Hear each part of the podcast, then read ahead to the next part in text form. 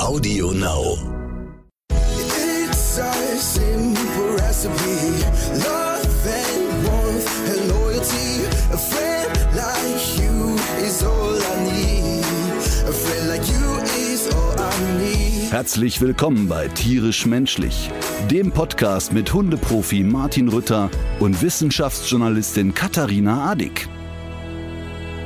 Ein Thema, was eigentlich auch gut zu unserem Sendungstitel passt und mich in den letzten Jahren schon stark umtreibt, auch durch meinen Job, ist dieses etwas bizarre Verhältnis, was wir eigentlich zu Tieren haben. Also insbesondere der Unterschied, der, den wir machen zwischen, zwischen Hunden, zwischen Katzen, zwischen Haustieren und den sogenannten Nutztieren. Also ich habe eine äh, Szene, fällt mir jetzt gerade ein, ich war neulich mal in so einem kleinen Supermarkt, die sind ja manchmal so ein bisschen wirr sortiert. Ähm, und da war irgendwie, äh, da stand das Hundefutter mit Kaninchen in der einen Etage und darunter irgendwie das Kaninchenfutter, was irgendwie schon einen komischen Knoten im Kopf macht. Oder biologisch ganz normal ist. Ja. Aber ähm, im Grunde ist es ja noch krasser, wenn man sich jetzt vorstellt, also die Wissenschaft weiß ja irgendwie immer mehr darüber, dass wir Menschen und Tiere uns in den Grundzügen eigentlich nicht so stark unterscheiden. Das, was jetzt Angst angeht, das, was das, was irgendwie die Bindung zwischen Mutter und Kind angeht. Auch wenn das Bewusstsein nicht so rausgebildet ist jetzt wie bei uns. Und, Glauben wir. Äh, ja, oder wenn man jetzt sagen kann, die, äh, auch wenn die jetzt nicht Autos fahren und Raketen bauen, es ist so alles, was wesentlich ist im Leben. Also was die Empfindung von Angst, Freude, Schmerz betrifft. Gefühle, einfach ja, Gefühle. Es ist, wir sind nicht so weit voneinander entfernt. Und trotzdem wird da aber so, eine, so ein Unterschied gemacht. Und ich sehe das auch zum Beispiel, ähm, ich kriege das manchmal gar nicht voneinander. Du bist auf einem Hundeplatz und ähm, dann packt da einer die Ultra-Billo-Wurst aus. Man kann ja im Leben nicht immer an alles denken und du hast nicht immer alle Gefahren präsent und du, du verhältst dich manchmal auch wie die Axt im Wald, ohne dass du es wirklich realisierst. Tut dir dann hinterher Klar. vielleicht leid. Du kannst auch nicht unmöglich immer an alle möglichen Konsequenzen deines Handelns oder auch deines Konsumverhaltens denken. Aber ich finde, da, also da springt es einen doch förmlich an, oder? Bei der Diskrepanz zwischen wir streicheln den Hund und fressen das Schwein, meinst du? Ja, und wenn man sich mal überlegt, wenn man sich überlegt, was ist das Schwein eigentlich für ein Mensch, jetzt so, so, so mal gefragt, ne? Mhm. Du hast das ja auch bei diesen Hochleistungsschweinen heute. Die sind zwar auf eine, die haben eine zusätzliche Rippe bekommen. Die nehmen, die, die setzen viel mehr Fleisch an als, als, äh, als früher noch. Wir haben jetzt schon alle leidenschaftlichen Griller verloren. Ich möchte nur kurz sagen, das ist nicht der vegane Podcast von Katharina Adig, Martin Rütter und Attila Hildmann, ähm, sondern es geht eher mehr, finde ich, um die philosophische Frage, Ja. was dürfen wir mit Tieren? Und ich meine damit auch, ist es überhaupt okay, einen Hund zu halten, ein Pferd zu reiten, einen Fisch ins Aquarium zu legen? Ja.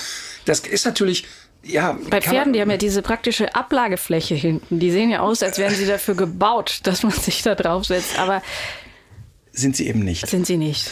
Ähm, aber das finde ich ein spannendes Thema. Das wird nicht das ausschließliche Thema sein. Aber ich finde schon, ähm, dass es immer wieder äh, die Frage oder die Frage immer erlaubt sein muss, was dürfen wir mit Tieren? So wie ich mich ja auch frage, was darf ich mit meinen Mitmenschen? Wie weit darf ich gehen? Und ähm, da finde ich auch, kann man sagen, was darf Humor? Was darf Satire? Darf äh, Jan Böhmermann einen Politiker Ziegenficker nennen? Ähm, wo sind Sachen verletzend? Wo sind sie philosophisch noch in Ordnung? Und warum Ähm, ist das auch im Fluss? Warum hat darüber nicht eine Bevölkerungsgruppe die, die Entscheidungshoheit? Genau. Aber das ist ja wirklich, ich meine, ich, ich äh, unterhalte mich ja oft mit Pferdeleuten. Ne? Also zum einen, weil ich auf einem Reiterhof wohne, aber zum anderen, weil ähm, meine Firma ja auch die Pferdeprofis produziert. Und infolgedessen kenne ich diese beiden Pferdetrainer ja auch. Und wenn mir Bernd Hackel, der ein ausgewiesener Experte zum Thema Pferd ist, sagt, weißt du, streng genommen ist Reiten ein Verstoß gegen das Tierschutzgesetz. Wir setzen uns auf ein Wirbeltier. Das ist nicht in Ordnung. Und der sagt, wenn es, wenn ich es entscheiden dürfte, und ich könnte die Entscheidung für immer fällen, ich würde Reiten verbieten. Einfach weil er sieht, wie viel Scheiße passiert und dass er genau weiß, mit dieser Entscheidung hätte ich das abgestellt von jetzt auf gleich, aber nicht, weil er sagt, das kann im Einzelfall auch irgendwie eine tolle Mensch-Tier-Beziehung sein. Nein, weil er mir gesagt hat, er persönlich glaubt, dass es erstmal kein Pferd auf der Welt gibt, was von Hause aus gern geritten wird. Und genau deshalb ist er so vehement in seinem Beruf und ist auch so kompromisslos, weil er sagt, ich selber reite auch gerne und ich frage mich das aber jeden Tag moralisch, was darf ich? Und was muss ich machen, damit ein Pferd den geringstmöglichen Stress bei diesem Spiel, bei diesem Sport, bei dieser Freizeitaktivität haben darf. Und er sagt, genau deshalb wird er auch nicht müde, mit Leuten zu diskutieren und auch zu streiten im Zweifel, zu sagen, ey, das ist doch nicht richtig, was wir hier machen. Ab- Und infolgedessen steht er extrem dafür zu sagen, ich möchte dazu beitragen, dass die Pferde so sanft und vernünftig wie möglich dahin geführt werden, dass sie reiten akzeptieren. Der sagt aber tatsächlich akzeptieren und der sagt nicht, dass das irgendwie so eine tatsächliche Teamsache sein kann und beide daraus irgendwie Spaß entwickeln können, im besten Fall. Eigentlich müssten wir Bernd dazu einladen, nur ähm, jetzt in einer der letzten Folgen hat Bernd etwas getan, was mich wirklich beeindruckt hat. Und ich möchte kurz sagen, dass ich von Pferden echt keine Ahnung habe. Da war ein Pferd, das ähm, sehr aktiv gegen Menschen ging. Also nicht um sich trat in Panik, sondern sagte, ach, da ist ein Mensch, ich nehme mal Anlauf und trampel drauf. Oh. Und Bernd hat mit diesem Pferd so ein bisschen Bodenarbeit gemacht und dieses Pferd war immer wieder ruppig, ruppig. Und er sagt, Bernd, ah, Moment, ich hole mal meinen Assistenten dazu. Ging weg und kam auf seinem Pferd reingeritten. Habe ich gedacht, was geht denn jetzt ab? Und dann hat er auf seinem Pferd gesessen, hat das andere Pferd an so einen Führstrick genommen und ist einfach mal so losgeritten. Und immer, wenn das andere Pferd überholen wollte, hat sein Pferd das zu therapierende Pferd so leicht gemaßregelt. Mal so abgeschnappt, nach hinten geschickt. Und immer wenn es zu sehr getrödelt hat, hat Bernd es wieder nach vorne gescheucht. Und die beiden, also Bernd und sein Pferd, das war so beeindruckend, weil Bernd wirklich in der Lage Die war. waren ein Team. Ey, das war wirklich krass. Bernd war, der stand auf dem Pferd und er hat ja, also nicht der stand, der saß auf dem Pferd und das Pferd stand und er hielt sozusagen die, die, den Strick von dem anderen Pferd fest und Bernd konnte wirklich über leichte Körperbewegung sein eigenes Pferd einen halben Meter vorne nach links, einen halben Meter hinten nach rechts. Das war wirklich beeindruckend und Bernd hat da, ich habe sofort nach der Sendung ihm geschrieben und ich war wirklich ehrfürchtig ohne es jetzt fachlich beurteilen zu können. Und er hat gesagt, ja, dieses Pferd, auf dem ich da gesessen habe, das spürt wirklich die Situation. Und dieses Pferd ist so eng mit mir, dass der auch sofort spürt, hier ist eine Stresssituation, wir müssen jetzt beide den Gang rausnehmen. Und, und das glaube ich dem. Das heißt, das, was das Pferd gemacht hat, das war jetzt auch nicht irgendwie aus einer bestimmten Rangfolge zu diesem anderen Pferd motiviert, sondern das ging wirklich tatsächlich aus diesem Nee, Mensch-Pferd-Team raus. Nee, das ist hervor. durchaus auch ein Pferd, was sagt, mich überholt keiner. Okay. Ähm, und Bernd das natürlich nutzt, aber Ja. dieses Pferd darf natürlich auch nicht übertreiben und jetzt auch noch hektisch werden. Und mich hat das sehr an Mina erinnert, an meine Hündin, weil Mina konnte ich immer im Training einsetzen, weil Mina war eine unfassbar gute Hundeeinschätzerin. Wenn Mina einen Gang rausgenommen hat, wusste ich, der Hund ist ernst. Und konnte das sehr ablesen und Was so. meinst du denn damit eigentlich genau? Der Hund nimmt einen Gang raus. Also was? Ja, wenn, also Mina ist ja immer sehr unbefangen und naiv durch die Welt gelaufen. Mhm. Und sobald die mal stehen geblieben ist und hat so ein Hund sich zweimal angeguckt, Mhm. der gedroht hat, wusste ich, ah, okay, den nimmt die für voll. Ah, ja. Ich habe tausende von Videos, wo Hunde äh, Mina attackieren und richtig ruppig sind und sie schnüffelt weiter und frisst Keks und denkt, leck mich doch am Arsch. Das heißt, die war dann für dich auch immer so der Impuls, auch nochmal genauer hinzugucken am Anfang. Du hast auf die Art über Mina eigentlich auch was über Hunde gelernt. ganz viel gelernt. Ich bin diesem Hund unfassbar dankbar. Und aber auch sie im Training einsetzen können. Und um, um nochmal ganz kurz darauf zurückzukommen, Bernd sagt, Erstmal ist es für Pferde Stress, dass ein Mensch auf die Idee kommt, sich auf ein Fluchttier draufzusetzen. Und genau deshalb haben wir die Verpflichtung, das in so kleinen Schritten wie möglich zu machen und ein Pferd daran zu gewöhnen. Und ähm, Sandra Schneider, äh, Katja Schnabel, alle sagen durch die Bank weg und äh, Andrea Kutsch, alle wirklichen Pferdeexperten sagen, jedes Mal, wenn du auf einem Pferd sitzt, musst du eigentlich Danke denken, dass dieses Pferd es zulässt. Du setzt dich als irgendwie 80 Kilo Wurst auf ein 600 Kilo Tier. Das kannst du jederzeit mit dem machen, was es will. Und es ist eine hohe Toleranz von einem Pferd und die muss man sich eben erarbeiten. Und deshalb sagt der Bernd ziemlich deutlich, eigentlich ist es nicht okay. Wenn wir uns dazu entscheiden, dann müssen wir es wirklich so professionell wie möglich tun und immer im Interesse des Pferdes denken. Und deshalb hat der Bernd, und das schätze ich sehr, auch die Eier, mal einem Kunden zu sagen, das, was sie wollen, ist mit diesem Pferd nicht machbar. Und das ist eine wichtige moralische Entscheidung. Das gilt ja nicht nur für die Freizeitreiter, wo ja auch viel, viel Scheiße passiert, aus Unverstand heraus, aus Ignoranz, aber das gilt auch für den Hochleistungssport. Ich habe für die Sendung Quarks, habe ich jetzt mehrfach vom CHIO aus berichtet.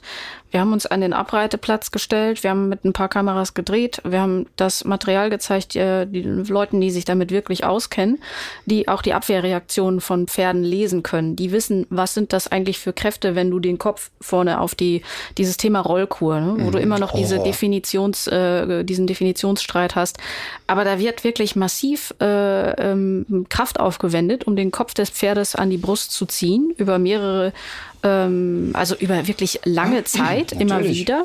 Das Pferd kann auch sich nicht orientieren. Das heißt, was für ein Fluchttier ja auch total wichtig ist, den Kopf zu heben, zu gucken, wo bin ich hier eigentlich, das geht irgendwie in der Zeit gar nicht mehr. Und die sind in einer total hilflosen Situation. Und wir haben dieses Material, kann man heute noch finden in der äh, Mediathek oder bei YouTube.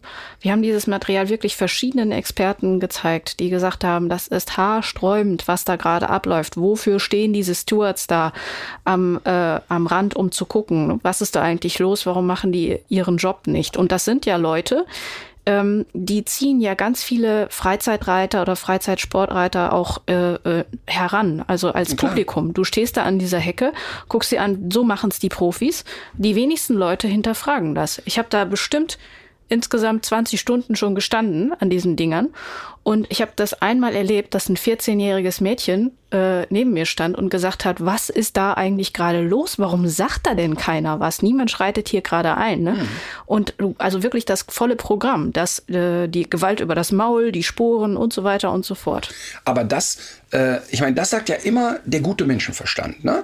Ähm, Was? Du, ja, dass das nicht richtig ist, was da ist. Du siehst es ja sofort. Ja, aber du musst mal überlegen, wie viel, welche Leute das dann, dann noch äußern. Da ist nicht viel gesunder Menschenverstand auf dem Platz gewesen oder der war durch irgendwas anderes ausgeschaltet. Und das ist in der Situation der sportliche Ehrgeiz und das ist der eigene Wunsch mit diesem Pferd. Machtdemonstration ist das. Das ist Macht zu sagen, ich beherrsche ein derart großes, wuchtiges, wildes Tier, in Anführungszeichen. Ähm, und, und da hört es ja total auf. Und ich sag nochmal, ich habe von Pferden keine Ahnung. Und jetzt können jetzt auch alle schreiben, Ritter, was laberst du über Pferde? Es stimmt, ich habe keine Ahnung. Aber trotzdem sehe ich ja, wo ist ein Empfinden gut und wo ist ein Empfinden schlecht. Also das ist ja völlig klar. Und um mal auf den Leistungssport zu kommen, es ist ewig Zeiten her, aber trotzdem wird's ja immer noch getan. Ich ärgere mich ja immer, also ich finde erstmal total gut, wenn Leute mit Hunden Sport machen. Agility und Dog Dancing und was da alle gibt. Finde ich alles prima, finde ich cool. Bisschen Späßchen haben, sich treffen, der Hund hat was zu tun, ich bin dabei. Aber in dem Moment, wo es dann um die Leistung geht und es nur noch darum geht, Druck machen, schneller werden, höher, schneller, weiter, ohne wirklich die Bedürfnisse des Hundes in den Vordergrund zu stellen, da bin ich wirklich weg. Ich hatte eine Situation, Marvin, mein ältester Sohn, 21 Jahre alt, der war fünf, der war noch nicht in der Schule. Ja. Wir haben damals in Erftstadt gewohnt und da war, haben auch die Hundeschule am Haus gehabt. Und so, ich sag mal, Luftlinie 800 Meter war so ein klassischer Hundesportverein. Und ich hörte diese Rindviecher über 800 Meter Luftlinie morgens immer Platz. Und du denkst, alter Schwede, was ist da los? Ja. Okay, ich wollte mit Marvin dahin, mal an so einem Sonntagmorgen. Wir fahren mal da vorbei, gucken uns das an. Komm auf diesen Platz, das erste, was der Marvin schreit, oh, die haben Kaninchen. Wie, was Oh, für Kaninchen? Scheiße. Wo haben die denn Kaninchen? Und vor allem warum? Äh, wieso sind jetzt hier Kaninchen? Äh, und was der meinte, waren die Aufbewahrungsboxen für die Hunde. Ach so. Das heißt, da sind dann so mehrere kleine Gitter ge gemauert, so gemauerte Wände, Gitter davor und dann übereinander gestapelt, wo dann sozusagen die Hunde, meistens waren es Schäferhunde, da drin geparkt wurden. Und das heißt, diese Hunde konnten sich weder auf die Seite drehen, noch diagonal liegen oder sonst irgendwas. Ich meine, ich gehe zu einem Hundeverein, möchte einen schönen Tag haben, warum sperre ich meinen Hund fünf Stunden in so eine Box? Okay, eine Sache. Das heißt, du wirst da, die werden da rückwärts reingequetscht und sind Ja, eigentlich die hopsen ganze auch Zeit- da rein, weil die das ja kennen. Die hüpfen dann da rein. Die kennen das ja nicht anders. Äh, warum haben die Kaninchen? Nee, Marvin, da kommen die Hunde rein. Äh, wie, da kommen die Hunde rein? Das müssen wir denen erklären. Da passt doch kein Hund rein. Ja, doch. Also, um mal ganz ehrlich zu sein, wenn da zehn Minuten Hund rein muss, kriegt er keine Sinnkrise. Aber Warum muss der fünf Stunden da liegen? Ne? Ja, komm, wir gucken uns das mal an. Und dann ging es aber richtig los. Dann sahen wir das Szenario von sogenannten Schutzhundetraining. Heute nennen die das ja, was weiß ich, Vielseitigkeitsprüfung, keine Ahnung, wie der Mist heißt. Und auf jeden Fall ging es da los. Dann rannte also einer mit so einem Beißärmel da über den Platz und einer seinen Schäferhund bei Fuß. Stachelhalsband an, aber volles Programm am Halsband geruckt und dann Fuß und dann ging er los, Fuß und dann rannte da irgendwie so ein äh, leicht alkoholisierter Typ über den Platz und ruckte immer an dem Stachelhalsband. Marvin, fünf Jahre alt. Papa, was machen die da? Ja, guck dir das mal so an. Ja, Papa, das müssen wir denen erklären. Das will doch kein Hund haben. Das sieht man doch sofort. Boah, der arme Hund, der arme Hund, der arme Hund. Ja, ja, okay. Dann ging es los. Dann haben die so Rituale. Der Typ versteckt sich, der Schäferhund rennt hinterher, bellt den an. Der Helfer rennt dann weg, Hund beißt den Ärmel und so weiter. Und dann kommen so Szenen wie, äh, dann sagt dann der Hundeführer, Helfer, kommen Sie mit. Und dann laufen die so im Stechschritt nebeneinander her. Der Marvin hat einen Lachanfall. Er hat sich kaputt gelacht und rannte auf dem Schäferhundplatz wirklich so wie Soldat im Stechschritt, weil so liefen die auch. Helfer, kommen Sie mit. Helfer, kommen Sie mit. Der Marvin tagelang bei mir durchs Haus. Helfer, kommen Sie mit. Ja, was ist das für eine absurde Weil das paramilitärische total Art? skurril war. So, pass auf, jetzt wird's aber noch bescheuerter. Platz, Fuß, Helfer, kommen Sie mit. Alles klar, die beiden. Pegel steht, der, du kommst hier immer in den roten Bereich, wenn du wenn Ey, dann kriegst du wirklich einen am Helm. Und dann kamen die vom Platz runter und der Marvin sagt, Papa, aber wir müssen doch mit denen darüber reden. Ja, okay, wir reden mit denen darüber. Die packen ihre Hunde weg, Marvin dahin. Und das ist ja ein selbstbewusster Junge, der auch dann so für Sachen steht. Respekt mit fünf. Ist dann halt zu diesem Ausbilder gegangen, zu dem Figuranten und zu dem Typen, der zu dem Hund gehört und sagt, ähm, warum machen Sie das denn mit dem Stachelhalsband? Das ist doch, das tut dem Hund doch weh. Nein, das tut ihm nicht weh. Echt? Sagt der Mann, das tut nicht weh. Warum machen Sie es denn dann? Ja, sagt er, äh, die Mutterhündin, die würde dem Hund ab und zu von oben so auch mal so ins Genick zwicken und beißen. Da sagt der Marvin, fünf Jahre alt.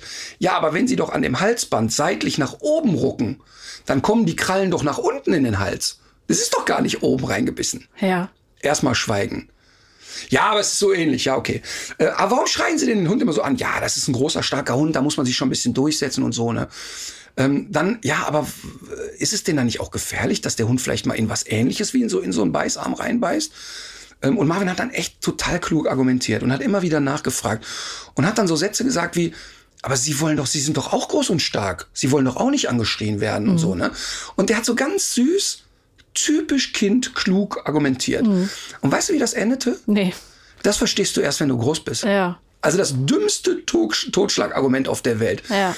Der Marvin heute noch, der Marvin ist 21 Jahre alt, wenn ich dem sage, Helfer, kommen Sie mit, kriegt der Lachanfall, weil der das so skurril fand.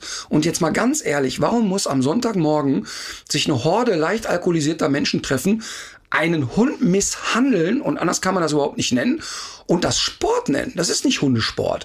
Und damit wir uns jetzt nicht falsch verstehen, nicht jeder, der auf einen Hundeplatz geht und einen Schäferhund hat, macht ja so eine Scheiße. Da fühlen sich ja jetzt nur die angesprochen und schreiben mir wieder bitterböse Mails, die sagen, ist ja davon keine Ahnung. Es gibt kein Argument, warum ein Hund auf diese Art und Weise traktiert wird. Es gibt überhaupt kein Argument dafür, warum eine private Person einen Schutzhund haben muss. Ich akzeptiere das bei einem Sicherheitsdienst, bei der Polizei. Ich akzeptiere das da. Wenn wir damit ein Menschenleben in einem Dienst schützen, ich, ich schluck das und sag, okay, dann ist es so. Man kann das natürlich auch anders ausbilden, das ist ja klar. Aber warum muss denn eine Privatperson einen Hund zu einer Waffe ausbilden? Das ist doch völlig idiotisch. Und dann sagen die immer, nee, das ist ja nur ein Spiel, das ist ja nur ein Spiel. Spannenderweise habe ich 15 Hunde jedes Jahr im Training, die irgendjemand gebissen haben, weil sie das Spiel nicht mehr verstanden haben. Ach so, das heißt, du, die kommt tatsächlich auch mal wieder bei dir an. Ja, weil was? der Hund ja irgendwann landet er ja im Tierheim, weil er unverhältnismäßig die Leute attackiert hat. Und die haben dann oft so eine Geschichte auch tatsächlich, so eine Ja, na klar. Hundeplatzgeschichte. Hm. Ganz, ganz oft. Und ähm, ich finde das wirklich echt bedrückend und, und frag mich auch, was ist das für eine Kategorie Mensch, die da irgendwie Bock drauf hat. Hm. Und wirklich, ich weiß nicht, ich habe das Thema ja hier und da schon mal gehabt und immer wieder kriege ich so empörte, auch teilweise bedrohende Mails. Ja, das ist doch alles Schwachsinn und dir müsst mal ein paar auf die Fresse hauen und keine Ahnung.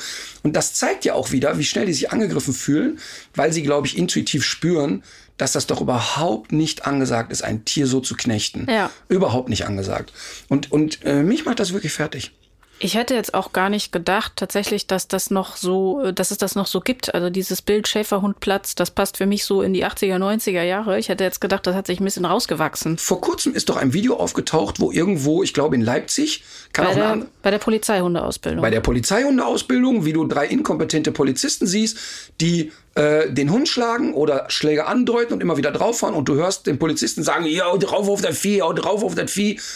Und äh, ganz ehrlich, selbstverständlich wird nicht jeder Polizist so seinen Hund ausbilden und selbstverständlich wird da auch mal jemand vernünftig seinen Hund ausbilden. Aber das, was wir da gesehen haben, ist kein Ausreißer gewesen. Und ähm, da ist mir auch scheißegal, wie viel einstweilige Verfügungen jetzt kommen. Das werde ich immer wieder behaupten und auch zeigen.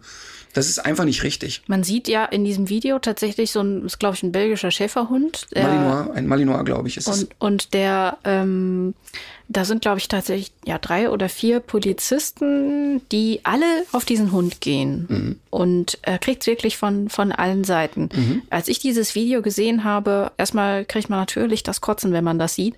Aber man fragt sich auch, was ist denn irgendwie der Zweck äh, dieser, also dem Hund völlig, völlig, ist, völlig das Vertrauen in andere Menschen zu nehmen oder? Nee, die dumme, die dumme Argumentation ist ja zu sagen, dieser Hund muss auch in einer Stresssituation, denn wenn der jemanden attackiert. Weiter beißen. Das heißt, der muss auf Abwehrverhalten, der darf sich nicht beirren lassen oder so. Pass auf, und jetzt überleg mal gerade, da wird einer, ein Hund auf dem Beißärmel trainiert, ne? Mhm. Und die Experten sagen mir immer, ja, der geht ja nur an den Beißärmel. Wenn er nur an den Beißärmel gehen würde, welchen flüchtenden Täter würde er denn beißen? Er rennt keiner mit Beißärmel rum. Ja, ja das ist also alles Blödsinn. Ähm, so, jetzt geht er also da dran und logischerweise würde sich ein Täter wehren oder kann sich wehren. Mhm. Der Hund muss natürlich dranbleiben, auch wenn mal ein Täter ihn schlägt oder irgendetwas. Und diese Hunde werden auf so ein übertriebenes Beutefangverhalten gezüchtet, dass die nur noch den, den Beutetrieb haben und sagen, ich beiß da rein, ich schüttel, ich beiß da rein, ich schüttel. Und deshalb kriegen sie ihn ja oft vom Ärmel nicht mehr weg das dann hundertmal ausgeschrieben wird, hört nicht auf. Mhm. Und dann oft genug wird dann ja ein Stromhalsband eingesetzt, wo man draufdrückt. Wenn er bei aus nicht loslässt, kriegt er noch einen mit dem Stromgerät geballert. Also Ach so, das, das heißt, das hast du auch schon öfter beobachtet, dass, äh, dass Polizeihunde diese, diese Halsbänder dann für den Abbruch sozusagen. Na klar, mhm. und, und in einer totalen Vehemenz geht es da überhaupt nicht um Vertrauen. Und ich weiß, jetzt werden die wieder aus Stukenbrock, wo die äh, Polizeihunde ja ausgebildet werden, werden die wieder alle schreiben, Herr Rütter, Sie können gerne vorbeikommen, gucken Sie sich das doch mal an, ist alles nett hier. Und 100 Prozent, also das möchte ich wirklich ganz klar betonen, gibt es auch sehr kompetente Polizeihundeausbilder. Mhm. Da mache ich ohne Wenn und Aber 100 Ausrufezeichen dahinter. Aber die meisten, die auf diese Art und Weise Hunde ausbilden, leben im Neandertal, haben auch von nichts eine Ahnung. Hm, ja, ich kenne diese Reaktionen natürlich auch von den Berichten, die ich so mache zum Thema Nutztierhaltung oder eben auch zum Thema Reitsport. Und wir haben an diesem, an diesem Tag vom, äh, äh von, vom, vom CIO, von dem ich eben gesprochen habe, da haben wir eine Reiterin gesehen, die reitet auch in einer relativ hohen Klasse. Und die ist bei allen, ähm, das sind ja bei Pferden, muss man ja schon sagen, sehr diffizile äh, Erscheinung, dieses Abwehrverhalten. Also bei einem Hund ist es für, für einen Laien vielleicht sogar noch leichter mhm. einzuschätzen, vielleicht auch durch die Geschichte Mensch-Hund, äh, dass man das ein Oder bisschen leichter liest. Der Hund hat auch einfach schlichtweg ein viel größeres Kommunikationsrepertoire. Genau, und weiß auch, wie er den Menschen vermittelt. Bei Pferden ist es ja auch oft so, dass die Dinge lieber erstmal oder noch stärker als bei, bei anderen Tieren, dass die Schmerzen und so weiter lieber erstmal für sich behalten. Und so wirst du, wenn du ein Pferd siehst in seiner Erscheinungsform und du fragst fünf äh, Experten dazu, ist dieses Tier jetzt gerade gestresst, wirst du zwar eine klare Tendenz haben, aber du natürlich auch Abweichungen. Bei unseren Pferden war das Ergebnis aber eindeutig. Also es war bei dem weit überwiegenden Teil so, dass das nicht mehr in Ordnung war, was wir da festgehalten haben. Es gab aber auch eine Reiterin, die sah komplett anders aus. Also das war äh, auch, äh, das Pferd äh, hatte zum Beispiel, das kann man irgendwie an der Ohrenstellung sehen, das kann man an der Körperhaltung sehen das war ein entspanntes Tier. Das hat sich mir auch erschlossen, nachdem ich mir das so von verschiedenen Seiten so hab erklären lassen. Das heißt, es geht auch anders. Natürlich. Bei Pferden ist es dann, glaube ich, das Problem, dass sich in den letzten Jahren auch durch äh, Totilas und Co. diese ganzen Hype, da hat sich was etabliert, gerade im Dressursport, was auf so eine Großgestigkeit irgendwie ausgerichtet ist. Die weil, schmeißen die, die Läufe so nach vorne, sodass du auch das in der hinterletzten Reihe irgendwie beeindruckend findest.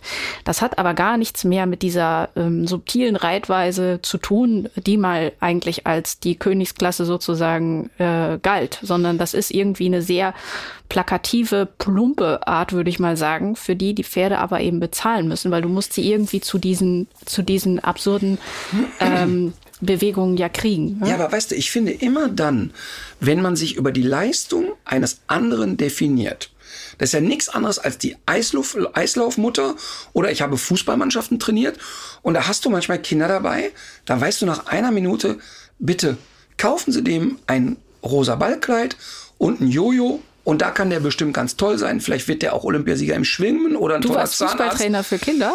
Ja, und äh, kann man kann man sagen, pass auf, wirklich, der wird bestimmt ein großartiger Zahnarzt, ja. aber sie quälen den, wenn er zum Fußball kommt. Sie können mhm. ihm jetzt 500 äh, teure Trikots kaufen und der kriegt den teuersten Fußball. Weder hat das Kind Spaß daran, noch wird es irgendwann auch nur einmal in der Lage sein, einen Fußball gerade auszuschießen. Wenn der Spaß daran hat und der kann es nicht, dann bin ich sofort dabei. Wenn der aber selber noch nicht mal Bock hat und sitzt da und denkt, ja gut, der Vater hat ja mal in der Thekenmannschaft gespielt und glaubt, er war äh, kurz vor Weltmeisterschaft und jetzt muss das Kind das ausbaden, ist das doch scheiße. Und genauso finde ich, ist es im Tiersport. Ich finde es super, wenn die Leute sagen, ich gehe zu Agility-Turnieren, ich gehe zu einem Reitturnier. Das ist alles prima. Aber in dem Moment, wo ich nicht mehr akzeptiere, dass das Pferd, dass der Hund, was für ein Tier auch immer, eine Tagesform hat oder natürliche Grenzen hat oder wo ich etwas abverlange, was eigentlich gar nicht mehr in der, in, in der normalen Möglichkeit steht, finde ich, hört es moralisch schon auf. Und wir können mal von den extremen Sachen weggehen, denn in der Diskussion mit Bernd Hackel oder auch damals mit Sandra Schneider immer, ist ja auch die Frage, haben wir überhaupt das Recht, zum Beispiel einen Hund zu halten, ihn an die Leine zu nehmen. Ich bin als Hundetrainer 90 Prozent der Zeit damit beschäftigt, einem Hund etwas abzugewöhnen, wofür er explizit gemacht ist. Ah, Herr Rütter, ich habe einen kleinen Münsterländer, der jagt. Echt? Wie konnte das passieren? Ein Jagd der Jagd. Leckofan, der ist bestimmt eine Fallstörung. Das habe ich echt noch nie gehört. Ne? Und also das heißt, auch das ist ja eine moralische Frage. Ähm, dürfen wir ein Haustier überhaupt halten? Also ähm, darf ich meinen Hund an die Leine nehmen? Darf ich ihm verbieten, die Nachbarhündin zu decken, ein, ein Reh zu reißen? All das sind ja wirklich, finde ich, ernstzunehmende Fragen. Und ich habe beim Hund für mich immer so äh, den Anspruch, der sich aber von Jahr zu Jahr erhöht hat, muss ich sagen. Ich war früher auch im Hundetraining. Ich war ja nie Hardliner und nie Nee. jetzt irgendwie so unterwegs. Aber ich habe früher auch Sachen gemacht, die ich heute nicht mehr tun würde. Ja, so wie wir früher auch Sachen gesagt haben, alle, die wir heute nicht mehr sagen würden. So. Also wer einigermaßen bei Verstand ist, der ähm, ändert seine Meinung ja auch. Ne? Genau, und das ist zum Beispiel auch so, wir bilden ja Hundetrainer aus und wir haben ganz bewusst, wir haben so ein 1800 Seiten starkes Handbuch für die. Und das ist ganz bewusst eine lose Ringblattsammlung, weil wir nämlich Wissen weiterentwickeln. Da muss man was austauschen mal ab und zu. Absolut. Und, und das ist ja das So Tolle. eine, das ist eigentlich ein schönes Bild, so eine lose Ringblattsammlung, die sollte man auch im Kopf haben. Da, eigentlich muss ja Wissen genauso funktionieren. Und wir haben ja jetzt inzwischen 200 Trainer und von denen kommt doch auch Input. Und die sagen doch auch, ey, ich habe das jetzt mal anders ausprobiert, das ist total geil. Und wir haben echt so ein offizielles Vorschlagswesen, wo die Leute sagen können, guck mal, das ist die Idee. Dann sagen wir, alles klar, zehn von euch, bitte probiert das mal ein paar Wochen. Wenn ihr das alle geil findet, dann gucken wir uns das gemeinsam an. Fällt dir da was, mega. fällt dir da ein Beispiel ein? Also vielleicht halt so aus der jüngeren Zeit, äh, Ja. wovon du sagen würdest, was Total. Total. Fällt mir ein ganz prägnantes Beispiel ein. Ich habe früher Leinenführigkeit auf folgende Art und Weise trainiert. Der Hund kam an, eine, an ein Halsband oder ein Brustgeschirr und ich sag mal eine 2,50 Meter lange Leine. Und was ich zu Anfang gemacht habe, war immer, wenn der mich überholt, gehe ich kommentarlos in die andere Richtung weg. Und wenn er rechts geht, gehe ich links. Und wenn er nach hinten will, gehe ich nach vorne. Völlig ignorant. Und in dem Moment, wo er mich anschaut, lobe ich den und finde den super und gebe dem ein Leckerchen. Jetzt kann man sagen, Herr Rütter, was ist dein Problem? Ich habe das, das war immer sehr schnell, sehr erfolgreich, habe den Leuten klar gemacht, schau mal, wenn der Blödsinn macht, der rennt in alle Richtungen, ignoriere ich den. Wenn der Kontakt sucht, belohne ich ihn. Eine meiner Trainerinnen kommt und sagt, aber Martin, es ist doch eigentlich gar nicht fair. Wir lassen den jetzt fünf, sechs, sieben, acht Mal voll in die Leine brettern. Also jetzt, wir reden nicht von Leinenruck und Halswirbel fliegt raus, sondern fünf, sechs, sieben Mal eigentlich ins offene Messer laufen, ohne dass der einmal vorher eine Chance bekommen hat. Das Ja. ist doch total bescheuert. Und dann denkst du darüber nach und denkst, ja, das ist eigentlich richtig. Und dann haben wir jetzt angefangen und wir konditionieren jetzt erst ein Geräusch oder ein Wort an. Also jetzt in meinem Fall ein kurzes Schnalzen. Und erstmal konditioniere ich dem Hund das Schnalzen an. Ohne Leine, ohne irgendwas. Leckerchen, Leckerchen. Und der Hund merkt, ah, okay, wenn der macht, kriege ich ein Leckerchen, ich gucke den an. Und erst dann fangen wir an mit Leinentraining. Der Hund wieder Brustgeschirr, 2,50 Meter, 3 Meter Leine. Ich gehe los, er überholt mich, ich mach, er reagiert, ey, prima Leckerchen, wir wechseln gemeinsam die Richtung. Ich schnalze, er rennt einfach weiter, alles klar, ich gehe in die andere Richtung. Und es ist eine Nuance, die aber so viel mehr mit Fairness zu tun hat und so viel mehr mit sich darüber Gedanken gemacht haben, was kann ich noch dazu beitragen, dass der Hund erstmal gar keinen Fehler machen kann. Und das ist äh, vielleicht eine totale Banalität jetzt, aber für mich war das, das ist absurd, aber für mich war das total großartig. Okay, verstehe ich. Weißt du, es müssen nicht immer die Riesensachen sein Ja. und diese feinen Nuancen, die werden immer mehr zum Puzzleteil. Ja. Wie sind wir da jetzt gerade nochmal hingekommen zu der? Wir sind auf, darauf gekommen, dass wir gesagt haben, was ist eigentlich überhaupt die moralische Frage? Dürfen so. wir überhaupt Tiere halten? Genau. Ich habe einen Gartenteich und der, der ist total schön und ich habe wie so ein alter Opa freue ich mich an dem Teich und laufe da rum und ich bin ja so technisch so doof, ne? Und dann hatte ich einen Profi da, der dafür echt viel Geld diesen Teich gebaut hat. Und dann funktionierte das alles nicht. Trotzdem alles Algen und das und so. Und dann habe ich angefangen, mich reinzulesen. Und habe die erste äh, Pumpe selber mit meinen Söhnen eingebaut. Hat natürlich überhaupt nicht funktioniert. Aber äh, wir haben uns jetzt so anderthalb Jahre da reingefuchst. Und dann haben wir nach anderthalb Jahren gesagt, okay, es funktioniert das halbwegs, jetzt trauen wir uns Fische. Ja. Und dann haben wir da Fische reingesetzt. Und ähm, totales Happening, ne? Alle Kinder zusammen und die Fische da rein und ausgesucht und so. Ne? Und dann war der letzte Fisch drin. Und dann sagt Marleen, Papa, glaubst du, dass die Fische da gerne drin, sein werden? Scheiße, sind die gerne da drin? Weiß ich nicht. Sind die da lange drin? Das ist ja total bekloppt, dass du dir da wie so ein Blödmann da stehst und sagst, ja, warte mal eben. Hast du eigentlich, und jetzt wird's wirklich durchgeknallt für den einen oder anderen, der denkt jetzt wirklich, man ist nicht ganz echt, hat man das Recht, einen Fisch in einen Gartenteich zu packen? Und dann sagt Marleen, ja, aber denen geht's viel besser als in der Zoohandlung. Ja, hast du auch wieder recht. Aber habe ich denn nicht, wenn ich die zehn Fische gekauft habe, die, die Fischproduktionsindustrie angekurbelt? Ja, ne? sicherlich sogar. Ja, weißt du, und, und ich finde, dass mit solchen kleinen Sachen es schon anfängt, Mhm.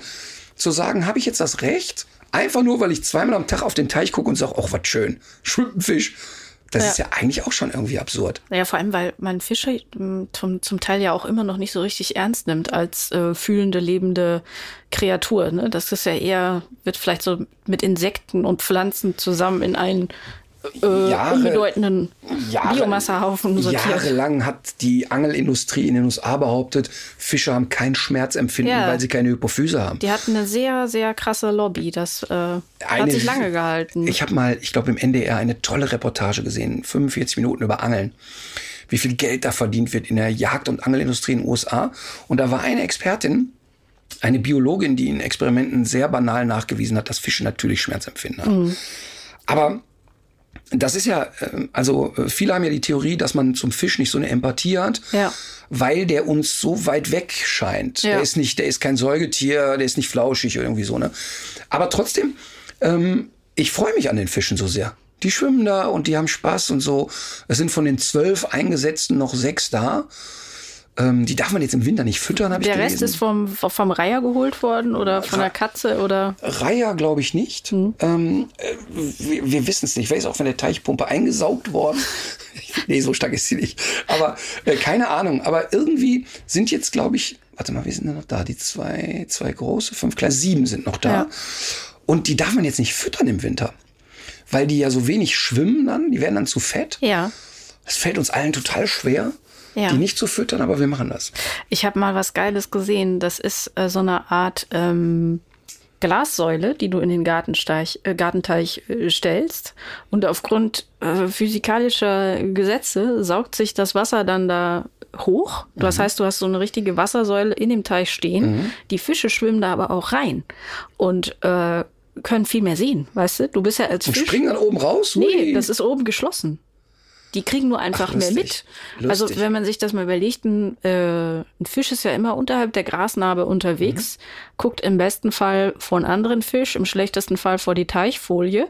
Aber wenn du diese Säule hast, guckt er halt durchs Glas. Sieht dich, sieht deine Familie, guckt in deine Hütte.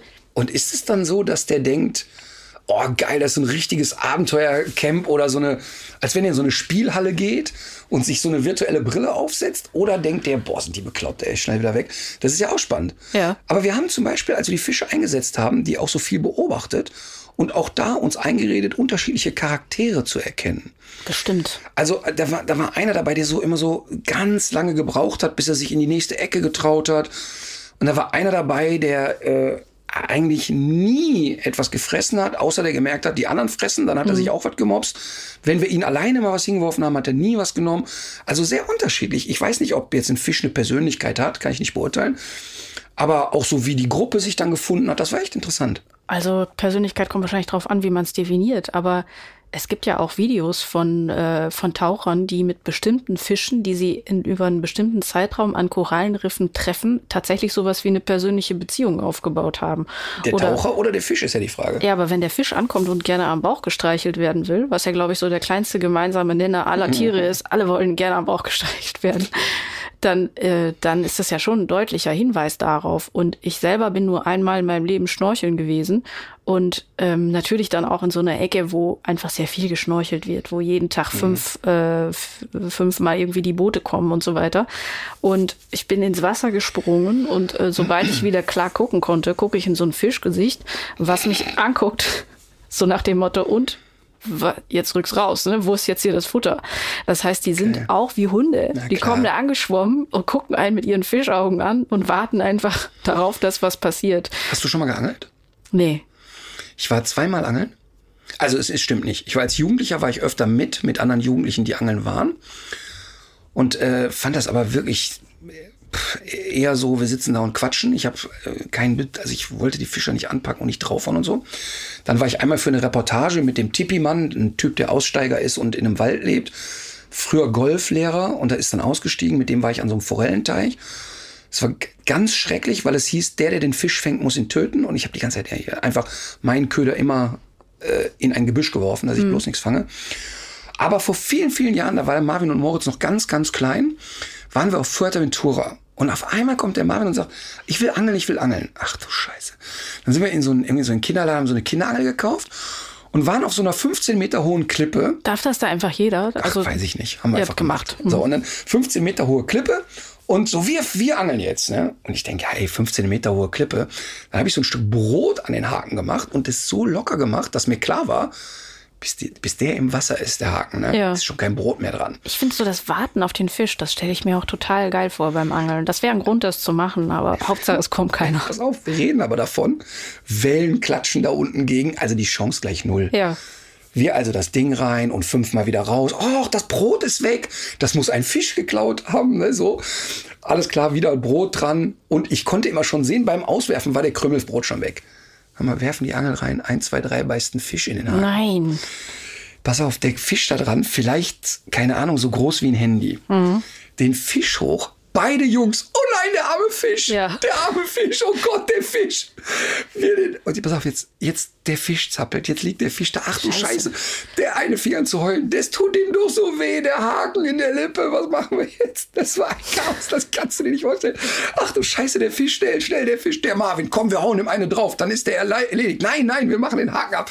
Ein Szenario kannst du dir nicht vorstellen. Ja, und wie ist es ausgegangen? Ja, zu guter Letzt haben wir dann irgendwie den Haken gekriegt zurück? Mhm. und natürlich sofort ins Meer. Aber auch da, nein, das ist so hoch, vor die oben können wir nicht runterschmeißen. Dann sind wir runtergelatscht, haben den irgendwo reingelassen.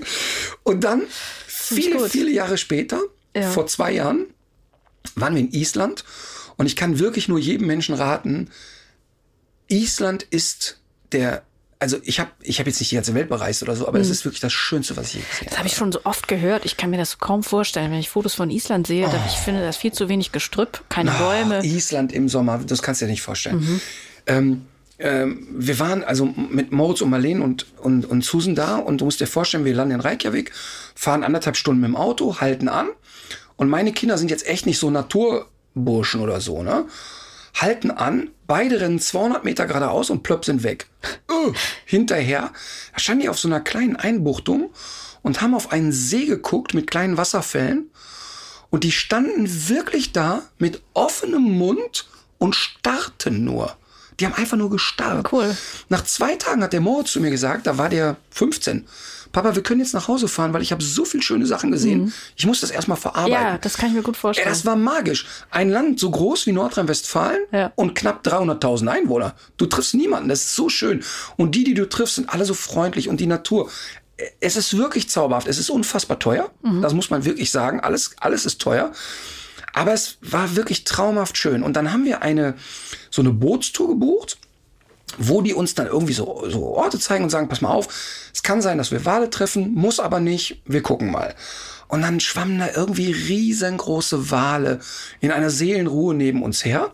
Und irgendwann sagt er so, wir lassen die Wale jetzt in Ruhe, ist also aktiv von den Walen weg. Sehr gut. Und sagt, jeder hat jetzt hier sein Foto gemacht, wir lassen ihn in Ruhe, wir hauen jetzt ab. Da war auch nicht äh, Whale-Watching, Massentourismus oder so. Das gab's da alles nicht. Und dann sind wir da weg und dann sagt er, jetzt gehen wir in eine Bucht und wenn wir Glück haben, äh, werden wir da Seelachse angeln können. Okay, alles klar. Wir dahin. Hast du gedacht, hoffentlich habe ich kein Glück. Ey, bitte, lieber Gott, kein Seelachs. Das ist ein großes, für mich ein großer Fisch, bitte nicht. Und alle total neugierig, so eine Angel in die Hand. Und dann Ja. ist es da wirklich an den Stellen so, du schmeißt die Angel mit fünf Haken rein und macht plöpp fünf Fische dran. Ne? Und es hatte da aber etwas von so einer Natürlichkeit. Das heißt, da, da waren dann jetzt auch nicht 200 Leute auf dem Boot, sondern irgendwie warf der Typ dann so seine Angel rein, da waren dann fünf Fische, die machte der ab, hackte den sofort den Kopf ab, nahm die aus und jeder, der wollte, konnte dann so einen Fisch zum Braten mitnehmen. Und die Innereien warf der dann in die Luft und die Möwen waren die ganze Zeit um uns herum. Und dann ging jetzt meine Tochter und sagt, möchtest du auch mal angeln? Und Marlene war so überrollt davon und äh, ja. Und nahm diese Angel und der wirklich dauerte genau 15 Sekunden, hatte sie auch ihren Fisch. Ja. Und alle Touristen fanden das so, oh wie toll, darf ich mal ein Foto machen? Und dann, dann hat er ihr auch den Fisch so halb in die Hand gedrückt und sie stand da so angewidert und so voller Traurigkeit dem Fisch gegenüber. Ja.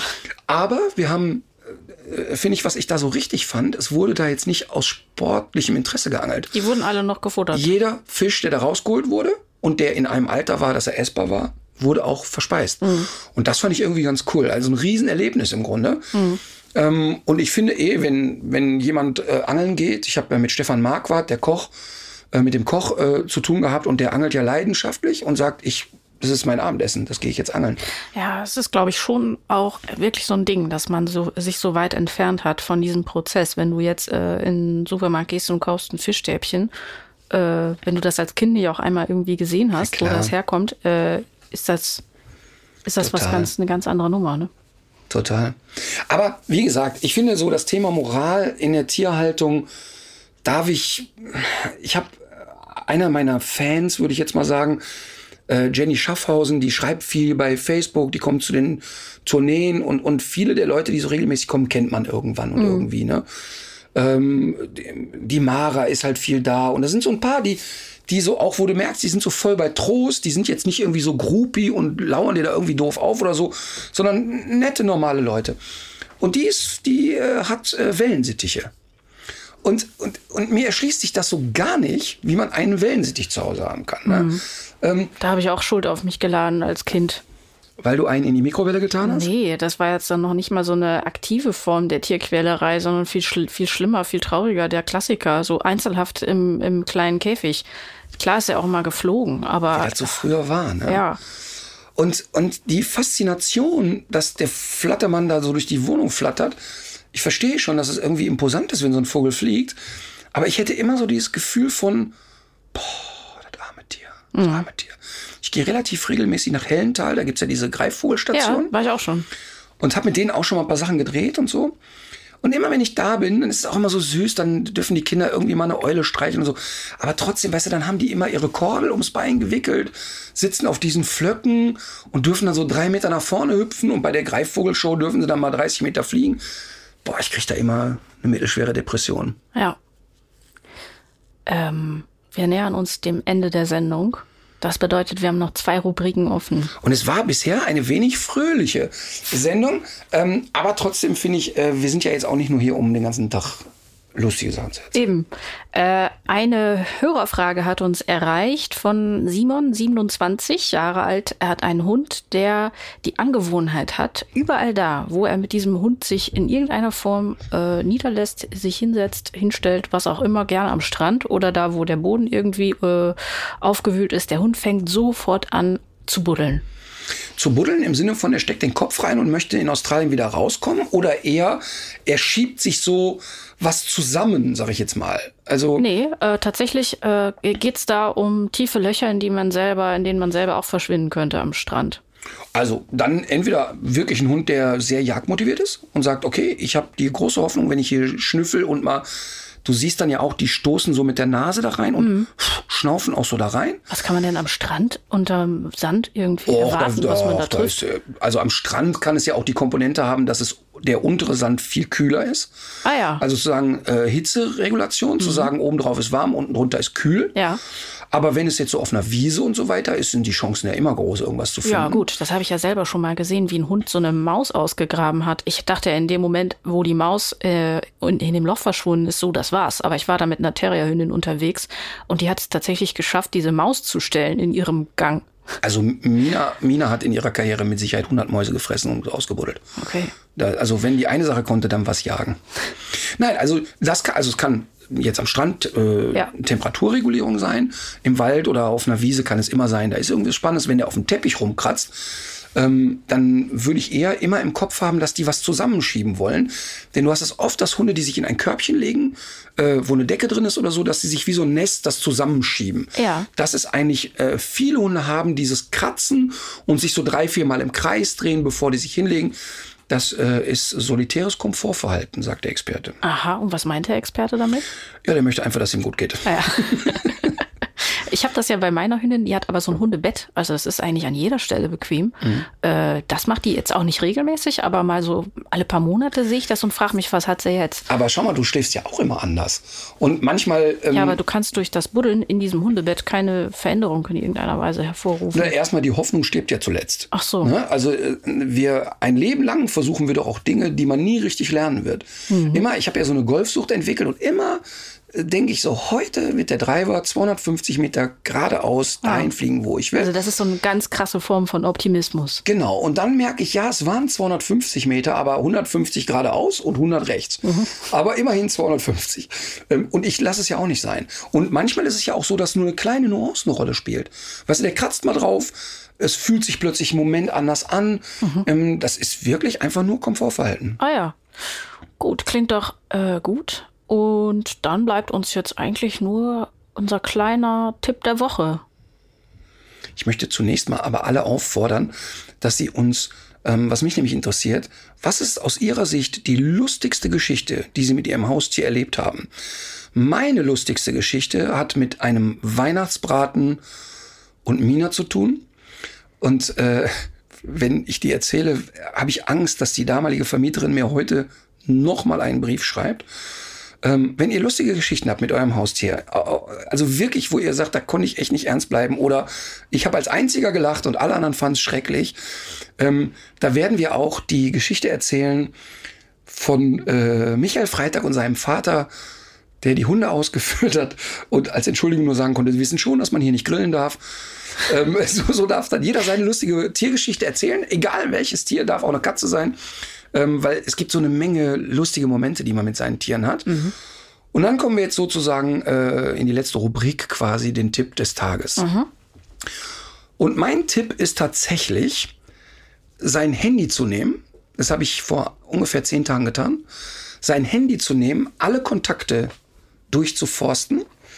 Und wenn du einen Namen siehst, wo du sagst, an diesen Menschen habe ich mindestens schon ein halbes Jahr nicht mehr gedacht oder er hatte keine Relevanz für mich, lösch diesen Kontakt. Und der erste Mensch, der dir ein warmes Gefühl macht, wo du sagst, ach, krass, habe ich schon lange nicht mehr Kontakt zu gehabt, ruft ihn sofort in dem Moment an und halt ein Pläuschen. Das ist, das klingt ja wie bei Marie Kondo, wenn sie aufräumt. Oh scheiße, ist das jetzt so? Da sitzt Spark Joy und dann bleibt das entweder bei dir oder es wandert in die Tonne. Wahrscheinlich, ich bin ja ein Fan von der Annika Schwertfeger, die müssten wir eigentlich auch mal hier einladen. Äh, Annika Schwertfeger hat tatsächlich bei Marie Kondo gelernt und ist auch so eine Aufräumexpertin, aber die eher einen anderen Ansatz halt als Marie Kondo hat, weil sie sagt, es geht viel mehr um das Aufräumen in sich selbst. Und schaff es auch da, Sachen loszulassen. Also Okay. auch Emotionen und, und trau dich mal, eine Entscheidung zu treffen und so. Die müssten wir echt mal einladen. Das machen wir. Ähm, aber das war jetzt gar nicht so esoterisch gemeint, sondern ich habe wirklich bei mir im Handy, ich bin vergesslich und deshalb schreibe ich mir zu jedem Menschen ein, wo, also eine Notiz, woher kenne ich diesen Menschen? Was steht da bei mir? Ich glaube, bei, dir ich hab- ich glaub, bei dir habe ich das nicht. Ähm, pass auf, wir machen. Wir, Selbsthilfegruppe. Nee, nee, nee, nee, nee, nee. Ich glaube, bei dir mache ich das, habe ich das gar nicht getan. Also ich, warte, ich gucke das sofort nach. Bei mir steht ja Igelverein, ne? Du bist bei mir unter Igelverein gespeichert. Guck, bei dir steht unter Notizen gar nichts. Siehste. Pass auf, ich, pass auf, ich sag dir aber mal, ich, ich gehe jetzt mal einfach willkürlich in äh, Kontakte rein. Wollen wir das sonst beim nächsten Mal machen und wir ähm, Oh ja, beim nächsten Mal. Was hat Martin für äh, Kontakte in seinem Handy? Lesen wir alle Kontakte ja vor? und vor allem auch Tipps von Martin Rütter, wie man aktiv Freundschaften beendet nach langen Jahren und was es mit Emma und der Bratengeschichte auf sich hat. Okay, also was ich aber sagen will, äh, löscht einfach Leute aus eurem Handy, an die ihr sowieso nicht denkt. Aber der wichtige Aber Punkt auch ist, mit diesem Hinweis, also man muss auf jeden Fall noch eine SMS vorher absetzen. Nein, nein, der kann ich ja irgendwann anrufen, aber, aber du selber machst es eben nicht. Aber wichtig ist, das ist eigentlich die wichtigere Botschaft, ruf doch bitte mal jemanden an, den du da entdeckst, weil so oft sagen wir, boah, ich habe eigentlich oft an den gedacht und habe es ihm nie gesagt. Und ähm, äh, ohne jetzt zu dramatisch zu werden, habe ich das oft erlebt, dass Menschen sagen, boah krass, der ist äh, gestorben Ohne dass man das nochmal. und ich habe so oft an den gedacht in den letzten drei Jahren oder so und habe denen das nicht einmal wissen lassen. Und das finde ich ganz schlimm. Also ruf doch Menschen an, die dir am Herzen liegen. Okay, ja. Äh, ich habe einen ganz banalen Tipp, ähm, weil wir heute ja wieder über Tiere gesprochen haben und dieses bizarre Verhältnis, was wir zu denen haben und die ganzen negativen Auswirkungen der Nutztierhaltung, das sind befreite Gefresse, ohne darüber nachzudenken, was man da eigentlich isst, ohne dass wir jetzt sagen, dass wir beide vegan äh, leben. Ähm, ich habe einen Tipp von Tim Melzer mal gehört in einer Talkshow. Der sagte, dass er ab und zu mal ein paar Champignons nimmt, die durch einen Fleischwolf jagt, die im Backofen äh, ein bisschen backt, damit die Flüssigkeit da rausgeht. Vorher oder nachher? Nachdem die im Fleischwolf waren. Okay. Und dann hat er so eine, so, so, äh, so eine hackähnliche Konsistenz. Und ich habe das ausprobiert. Ich habe das mittlerweile auch mit anderen Pilzen, auch in der Pfanne ausprobiert. Das ist richtig gut. Also du hast, du hast ja bei, bei vegetarischen oder auch bei veganen äh, Speisen hast du ja oft dieses eher flache Mhm. Geschmacksempfinden. Und dadurch kriegt das so eine richtig konzentrierte, äh, aromatische. Warte, ganz kurz Form. für mich zum Verständnis. Ich nehme jetzt drei Hände voll Champignons und häcksel die mal. Ja. Wie auch immer. Ich kann ja mit dem Pürierstab häckseln oder was. Genau. Ne? Und dann nehme ich diese Masse, leg die auf dem Backpapier in den Backofen Mhm. und röste die vor sich hin. Richtig. Bis die richtig knusprig sind. Das ist so ein bisschen Geschmackssache. Ich finde das ganz gut auch, wenn die so ein bisschen knusprig sind, aber eigentlich ist es sogar noch so eine Vorstufe, dass sie so ein bisschen chunky sind, weißt du, so ein bisschen zäh. Ja, aber dann habe ich doch nur einen Pilz. Ich esse, Ja. ja, warum esse ich den Pilz nicht einfach, brate ich den in der Pfanne und esse den? Der Geschmack ist viel intensiver. Okay. Das ist ein Effekt, den halt hätte ich tatsächlich auch so nicht eingeschätzt, aber ich habe es ausprobiert und war richtig gut. Pass auf, ich bin so neugierig, ich werde das genau heute ausprobieren. Und wenn wir beim nächsten Mal, beim nächsten Mal starten wir genau damit, okay? Ja, hat's geschmeckt. Ja. Ich, ich habe jetzt schon Angst, wenn ich sage, es schmeckt nicht, dass Tim Melzer mich beschimpft. Den habe ich übrigens noch nie getroffen. Den habe ich noch nie getroffen und ich bin, ich, ich liebe ja äh, Kitchen Impossible. Ich auch. Und ich finde das, das ist so großartig gemachtes Ja, Fernsehen das ist das auch. einzige Format, wo ich tatsächlich in den letzten Jahren zu Hause sein wollte, Ja. wenn das lief. Ich liebe das einfach. Nicht nur, weil Tim so ist, wie er ist. Das ist ja eh unstrittig. Einfach großartig gemacht. Das ist mega. super gedreht, geschnitten. Super. Die Musik, da machen sich Leute richtig Arbeit. Ich habe den Menschen kennengelernt, der das gemacht hat. Ach, der, was? der Producer ist. Soll ich den sagen? Nee. Lässt sich auch. äh, Nee, komm, der weiß genau, der ist eh schon eitel Ja, genug. ey, ich glaube Der auch. ist eh Die schon sind mittlerweile mit, mit Preisen beschmissen. Man muss die jetzt nicht noch. ist ein Das ist Superstar. Aber weißt du, der, jetzt bringen wir den erstmal richtig groß raus, denn der ist auch der Producer der Roten Kugel. Ah, okay. Das ist ja nett von dir. Ja, ich, ich wollte da mal großzügig Charity. sein. So, in diesem Sinne, legt euch wieder hin. Legt euch wieder hin. It's a simple recipe.